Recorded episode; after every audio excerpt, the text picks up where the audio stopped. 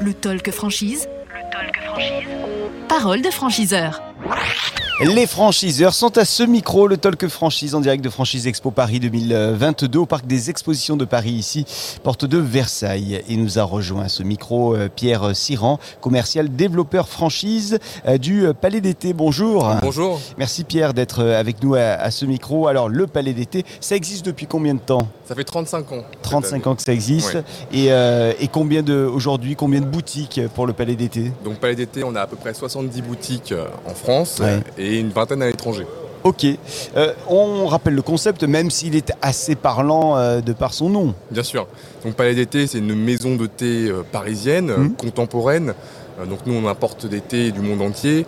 On va chercher les meilleurs crus en direct hein, de, différents pays producteurs, mais on a aussi des créations exclusives pour pouvoir parler au plus grand nombre, que ce soit du néophyte à l'expert, donc quelqu'un qui va vouloir des thés pour le quotidien comme quelqu'un qui veut un thé plus exceptionnel mhm. pour un moment peut-être euh, plus festif ou plus intimiste. À ceux qui sont euh, euh, pas forcément encore branchés thé, vous leur dites quoi?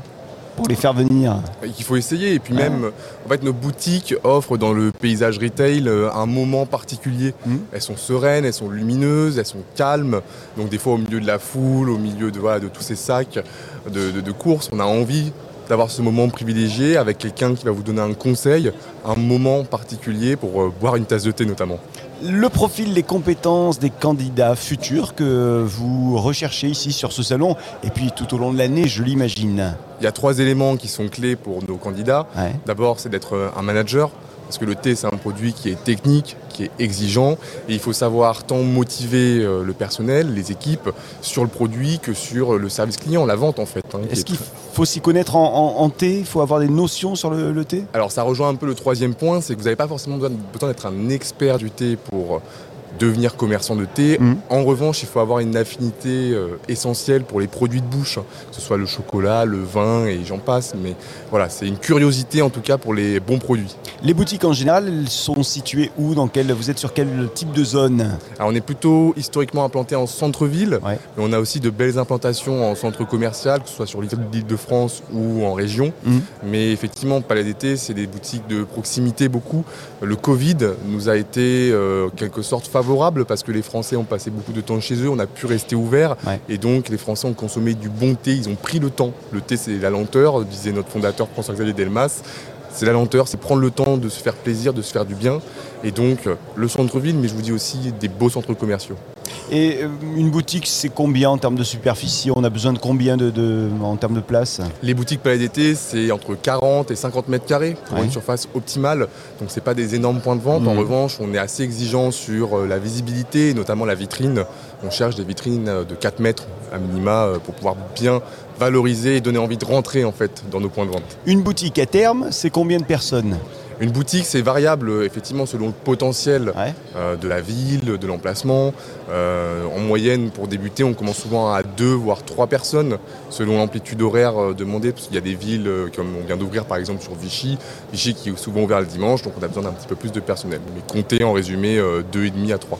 Allez, d'ici l'horizon 2025, vous imaginez un développement à combien de boutiques pour le Palais d'été? D'ici 2025, on a une belle ambition avec Palais d'été. Donc, pour rappel, on a 70 boutiques aujourd'hui sur l'Hexagone. Demain, on en aura probablement 110. Mmh. Donc euh, avec une quarantaine de points de vente supplémentaires, avec un mix entre la succursale et la franchise. Donc sur la franchise, on a de belles opportunités. Sur le, dans le nord de l'île de France, on a Compiègne, on a Laval, mais on a également dans le sud la Corse qu'il faudrait pouvoir mailler, et euh, en Rhône-Alpes avec des beaux projets aussi à, proposer. Bien. Euh, les conditions d'accès à ce, à ce réseau Palais d'été?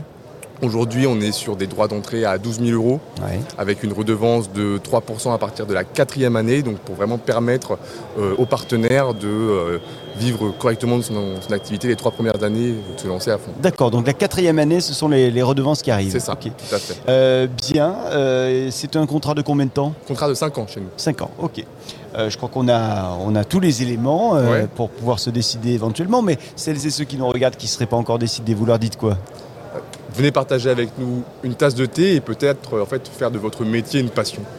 Très bien, merci beaucoup Pierre Siran au, Palais d'été, commercial développeur franchise pour Palais d'été. Merci beaucoup. Merci à vous, bonne journée. Et merci à vous de nous suivre pour ce dernier jour du salon sur lequel nous sommes depuis d'ailleurs dimanche, hein, Franchise Expo Paris 2022. Ici, Parc des Expositions de Paris. Nous sommes sur le talkfranchise.fr. Vous nous regardez, vous nous écoutez et vous nous partagez sur les réseaux sociaux. Le Talk Franchise. Parole de franchiseur.